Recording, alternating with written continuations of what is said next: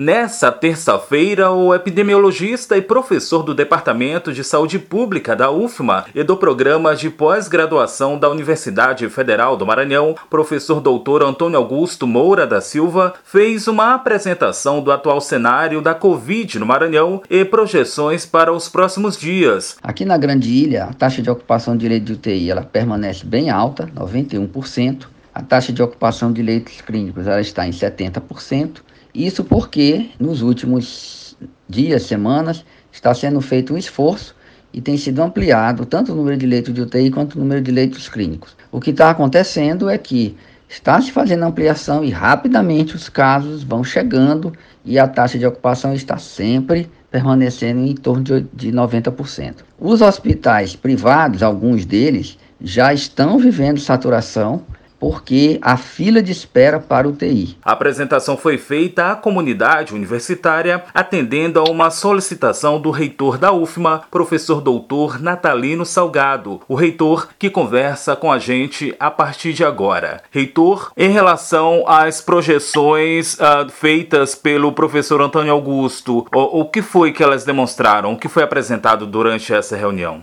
Borges, ouvintes da nossa querida rádio Universidade, é um prazer estar aqui com vocês. É, Borges, nós é, estamos extremamente preocupados com a situação da pandemia no nosso país. Né? Estamos acompanhando isso desde os primeiros momentos. E esse momento é, é, de maior gravidade, porque estamos enfrentando um recrudescimento que já se materializou e que nós chamamos de segunda onda e que, na verdade, o Brasil, diferente de outros países, a primeira onda ela não teve uma queda substancial para vir até a base da montanha aquele pico. Nós ficamos num platô, num platô bastante é, elevado e agora tivemos esse repique que estamos chamando de segunda onda. E ela está vindo muito maior do que a primeira. E a universidade ela tem se posicionado em meio a essa situação. A universidade ela tem sido protagonista desde o início de tomar as devidas providências, porque no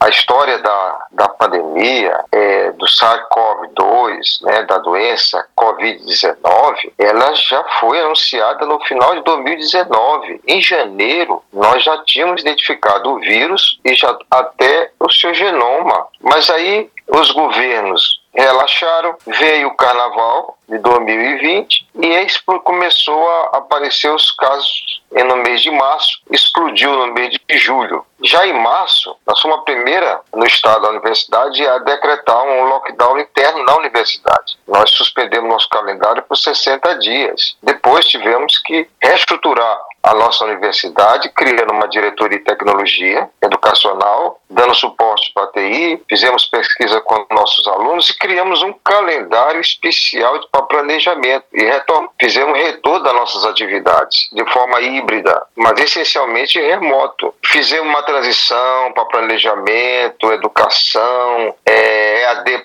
para você, para poder capacitar, treinar nossos alunos, treinar nossos professores. É, fizemos aquisição de tablets, subimos mais de mil tablets, subimos mais de 4 mil, quase 5 mil internet, né, dados móveis para nossos alunos. Estamos num projeto regular, híbrido, é, com, com alguns percalços, sobretudo é, naqueles cursos da, da saúde que requerem prática, e com alguma é, flexibilização com muito cuidado, é, guardando sempre as condições sanitárias e o cuidado da preservação da vida. Preocupações, é, mas há também, reitor, há cobranças por parte dos alunos. É, é importante que se entenda isso e que se atente para o atual cenário, né? E estávamos recebendo agora preocupação dos nossos alunos, a pressão, precisamos retornar nossas práticas. Mas o cenário, o cenário é muito preocupante. Nós estamos numa situação hoje que essa chamada, né, é, segunda onda, ela está muito mais grave do que a primeira. Na primeira onda, nós tínhamos é, focos em vários estados, né? mas não era uma coisa tão simultânea. Agora não, nós estamos com praticamente 16 cida cidades com ocupação de quase 100% dos, dos leitos. Em Santa Catarina, os pacientes estão na fila, entendeu? Esperando vaga na UTI e estão morrendo Só ontem morreram 13 pacientes com falta de, de ar, falta de, de oxigênio. A situação é de extrema preocupação. E é por isso que a universidade tem adotado esse posicionamento, inclusive criando aí um comitê. É porque nós criamos desde o início um comitê chamado COI, um comitê que ele é, é presidido por mim, eu sou o presidente desse comitê, não só como reitor, mas como médico, né? Mas nós temos nesse comitê profissionais da saúde, especialistas em infectologia, especialistas em epidemiologia, que faz parte do professor Antônio Augusto. Reitor, o senhor falou aí no professor Antônio Augusto, uma das referências aqui no estado, e a gente volta então à questão do que ele trouxe no dia de ontem durante essa reunião. Eu gostaria que o senhor pontuasse mais sobre essa situação.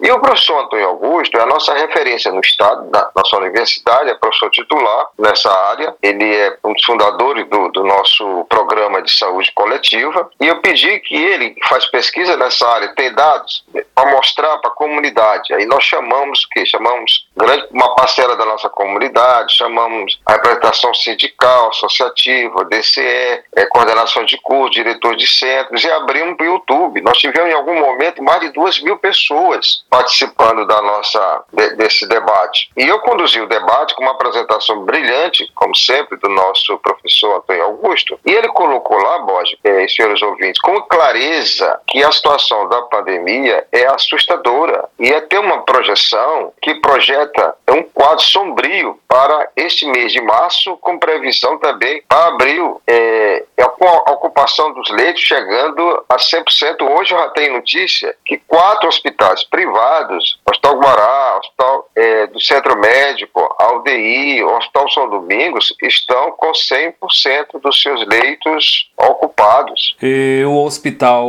Universitário da UFMA? É, o Hospital Universitário, que foi um grande suporte, agora com a coordenação do nosso gestor local, que é o, nas mãos do secretário Joel, do, do, do prefeito Eduardo Braz, nós já porque o hospital universitário ele ele está inserido no sistema único de saúde e quem é o gestor que regula nossos leitos é a prefeitura de São Luís, a secretaria é secretaria de saúde do município. Nós temos uma área grande lá que nós utilizamos no período da primeira onda é com 40 leitos de, de, de UTI e 100 leitos de enfermaria. Demos grande suporte naquela fase. Agora nós tivemos que fazer algumas reformas e adaptações. Nós estamos fazendo uma climatização com fluxo laminar numa central que torna o ar estéreo. É um sistema moderno e, e seguro, que isso dá segurança não só para o paciente, e dá segurança também para os profissionais de saúde que estão na, no front, na, trabalhando nessas UTIs. Mas a empresa só vai entregar lá para o dia 15 deste mês, que dia 20. Enquanto isso, nossa diretora, né, ela, que é a professora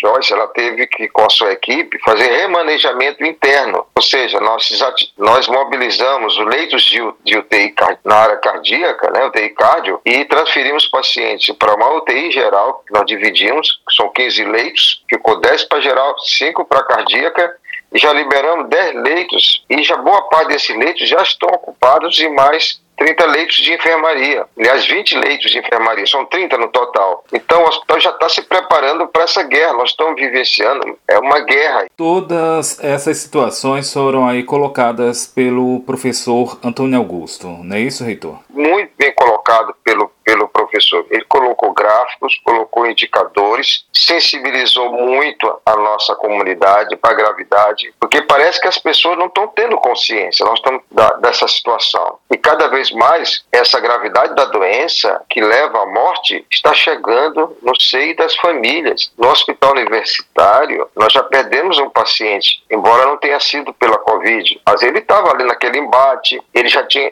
foi vacinado, mas as defesas entendeu? devem ter diminuído, ele se infectou uma outra bactéria e nós já estamos definindo o óbito dele, parece que não foi Covid. Mas na universidade nós já perdemos vários professores. Nós temos professor internado com sequelado, nós temos professor internado com a família inteira também. É, tivemos, já tivemos vários óbitos de servidores técnicos e de, e de docentes. Uma professora se contaminou no laboratório, porque o aluno que estava no laboratório, e olha que era um, ela só estava ela e, o, e dois técnicos e um aluno. Pouca gente, todo mundo de máscara. Mas um, um aluno quebrou, tinha tido a Covid, né? E ele quebrou a, a quarentena e contaminou a professora. E ela contaminou a família inteira. E já foram dois óbitos na família. O que acaba levando aí a formação de novas cepas, né? Dando origem aí a novas cepas, o vírus, portanto, aí se multiplicando. Foi isso que o professor Antônio Augusto colocou. E também, é, quanto mais infecção nós estamos tendo, começam a aparecer, o vírus vai então aprendendo e se reestruturando e fabricando novas cepas. Né? Isso aconteceu com, a, com a, o HN1, que hoje, cada ano que você toma vacina, é, a, a vacina ela muda de acordo com a cepa que está aparecendo. Só que nós conseguimos controlar com a vacina, porque em 2000, 2009, quando apareceu o HN1, nós tínhamos, conseguimos a vacina em dois anos e agora conseguimos com um ano, mas naquela época nós tínhamos 70,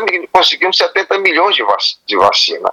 Então, a única coisa que vai controlar essa doença no momento é a vacina e os cuidados, o distanciamento. E a população, de certa forma, ela está resistente. Nós não conseguimos fazer um isolamento. O isolamento hoje, que nós precisaríamos chegar a 60%, 70% para ter um controle da, dessa pandemia, hoje está abaixo de 40%. As pessoas estão negligenciando, as pessoas não são, não são preocupadas, se aglomeram e está acontecendo uma coisa complicada, porque é essa cepa, essa, essa mutação, ela tem um poder de transmissão de 120 vezes maior do que a cepa, por exemplo, que está ocorrendo lá na Inglaterra, que aumenta 40 vezes. A nossa, por azar, aqui são 120 vezes a mais.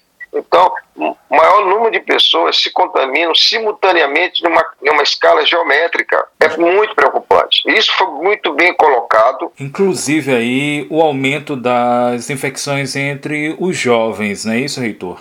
Mais do que isso, está atingindo os jovens também, e nós estamos tendo óbito em jovens, não é só mais no, nos idosos. Né?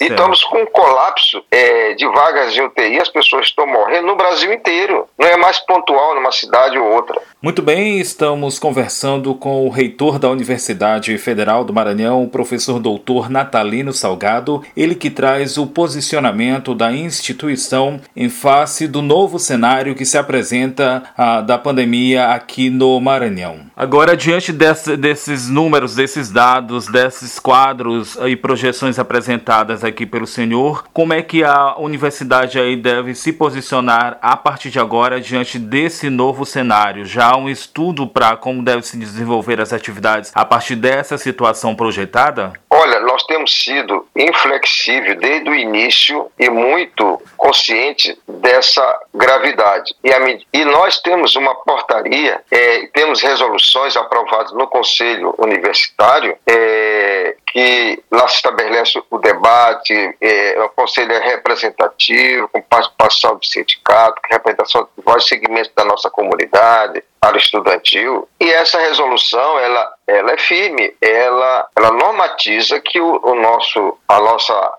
nosso ensino hoje ele é em formato híbrido e essencialmente remoto. Então, nós, desde o início, estamos mantendo esse padrão de segurança, tanto que os nossos casos são pontuais. Se nós flexibilizarmos, nós podemos ter uma tragédia dentro da universidade. E nós o que é que nós vamos fazer agora? Nós vamos manter a resolução, nós vamos agora publicar já a resolução é, do nosso calendário de 2021 e vai continuar remoto. Isso aí é um consenso dentro da, da nossa universidade. Nós não vamos abrir para ter é, presencial, a não ser situações de excepcionalidade. Porque no nosso curso de medicina, nós já temos nosso hospital universitário, é, com, as, com as, todas as condições, os alunos já estão lá se inserindo e tendo suas atividades com todos os cuidados. Mas grande parte da nossa universidade, 90%, está, entendeu? Os professores estão dando aulas em um trabalho remoto, em casa, com distanciamento, e com isso nós estamos preservando a vida dos nossos servidores, dos nossos, nossos alunos, porque à medida que começam a abrir a universidade, esse fluxo de alunos começam a pegar transporte, aglomerações, e é onde se dá a maior forma de transmissão. São as aglomerações, isso se dá no, se dá no transporte. E o que é que nós fazemos? Nossos funcionários também, a pós-graduação está trabalhando em trabalho remoto, a graduação em trabalho remoto, os servidores técnicos administrativos em trabalho, em trabalho remoto, 60% deles estão em trabalho remoto, 30% a 40% estão presencial, num turno só, em dias alternados. E agora o que é que nós vamos fazer? Nós vamos baixar de hoje para amanhã uma, uma portaria, uma norma técnica, liberando agora, entendeu? É, ainda que estejam no menor quantidade possível, com todos os rigores técnicos, durante duas semanas, nós vamos fazer um bloqueio total dessas atividades, deixando só em atividades essenciais. Na, na Prefeitura de Administração e Gestão, onde tem processos que não podem parar, pagamentos, bolsas, com todas essas dificuldades com orçamento. Temos também é, concurso vigente, temos é, folha de pagamento. Então, essas áreas estratégicas vão funcionar com pouquíssimos funcionários, guardando as, as uma segurança e as condições sanitárias mas nós vamos liberar o máximo de, pessoas. A biblioteca que estava tendo um atendimento externo vai parar. Nós vamos parar durante duas semanas. Nós vamos contribuir para ver se nesse período, que parece que o governo vai estabelecer restrições, a gente consiga diminuir a transmissão e dar um alívio é, na que dá um alívio o na pressão sobre o sistema de né? saúde, sistema de saúde. É, eu acho que há um consenso na entre hoje na, nas sociedades médicas, os, os, cientistas da área, da Fiocruz, do Butantan, instituições lá, nós temos debate é, é, sempre presente é, de, quase diariamente na Academia Nacional, é que nós precisaríamos fazer um, um lockdown nacional, pelo menos por 15 dias, para dar uma freada, porque não adianta você ampliar o número de leitos. Sempre faltar leitos, porque a, a quantidade de casos que aparece, né, numa a velocidade é tão grande, que não tem como você conseguir abrir leito, abrir leito de UTI, vai continuar é, os, aparecendo os casos. Então esse colapso, ele, já, ele não vai chegar não, ele já chegou em várias cidades, as pessoas estão morrendo, entendeu? E não se percebe esse espírito de solidariedade. A universidade vai entrar numa campanha maciça de alerta, de conscientização, do uso da máscara pela vida. Nós temos um programa que nós idealizamos, muito bem desenvolvido, né, pela professora Zefina, na Prefeitura de Extensão, de máscara pela vida, com participação da comunidade. Isso gerou renda também, porque também nós não podemos fazer um lockdown né, extenso, né, porque isso mata a economia e mata as pessoas, porque as pessoas vão trabalhar como? Vão comer como? Né? É, quem, tem, quem, quem, quem tem salário público pode ficar em casa, mas o trabalhador não, ele precisa se movimentar. Então tem que ser um choque de poucos dias, só para atenuar e, sobretudo, o uso da máscara, porque o uso da máscara nós chegamos a 60%, hoje caiu para 40%. Então nós temos que retomar essa campanha intensa e, ao mesmo tempo, acelerar a vacina. A vacina demorou a chegar, ela é muito tímida, o Estado precisa ter uma força-tarefa para acelerar a vacinação, porque esse é o único caminho para que possa ter uma imunidade coletiva e frear a doença, a multiplicação, tem que vir a vacina.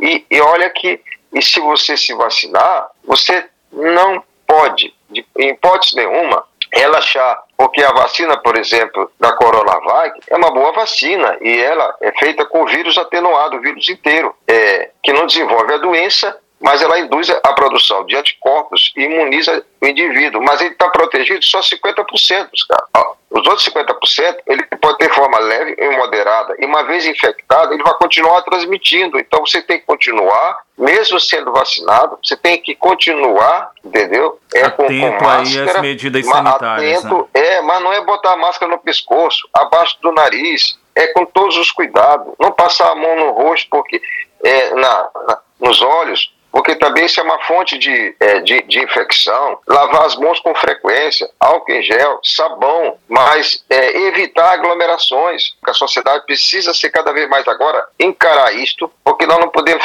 deixar só na mão do governo. A sociedade tem que tomar as providências, fazer a sua parte. E em meio a tudo isso, a gente reafirma aqui então a importância do Hospital Universitário da UFMA no sentido aí de assistir a, aos possíveis a, a pacientes que precisem aí dessa atenção, não é isso? Olha, o hospital ele foi estratégico no, no, na rede de proteção que se fez na primeira fase. Ajudou a sustentar muito, né? tivemos uma performance excelente é, nos resultados finais, com menor taxa de, de óbitos. O hospital, sem dúvida nenhuma, com um dos maiores hospitais da rede federal de ensino no país, ela se preparou e ajudou muito na primeira fase e agora nós já estamos retomando aos, aos poucos.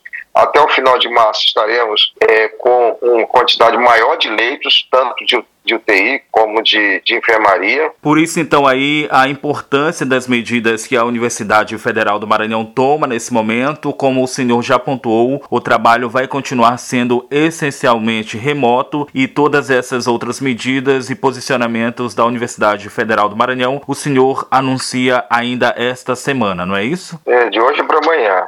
Nós vamos, nós vamos manter como estamos, trabalho bem restrito, remoto, mas vamos ainda, vou apertar mais ainda. Reitor, importante ainda que se diga que em meio a todo esse cenário de crise, a universidade não parou, segue mantendo aí as suas atividades, desenvolvendo diariamente as suas atividades, é isso? Então, só para finalizar, é mais para dizer que a universidade está sempre atenta, ela não parou, ela utilizou essas novas tecnologias, entendeu? Remoto, e está conseguindo funcionar pesquisa, está funcionando produção de artigos, é, educação, e nós, ao longo do tempo, né, à medida que houver uma amenização da pandemia, evidentemente que nós vamos recuperar o tempo perdido. Então, que reitor, muito obrigado pela entrevista. Borges Júnior Jornalismo, Universidade FM.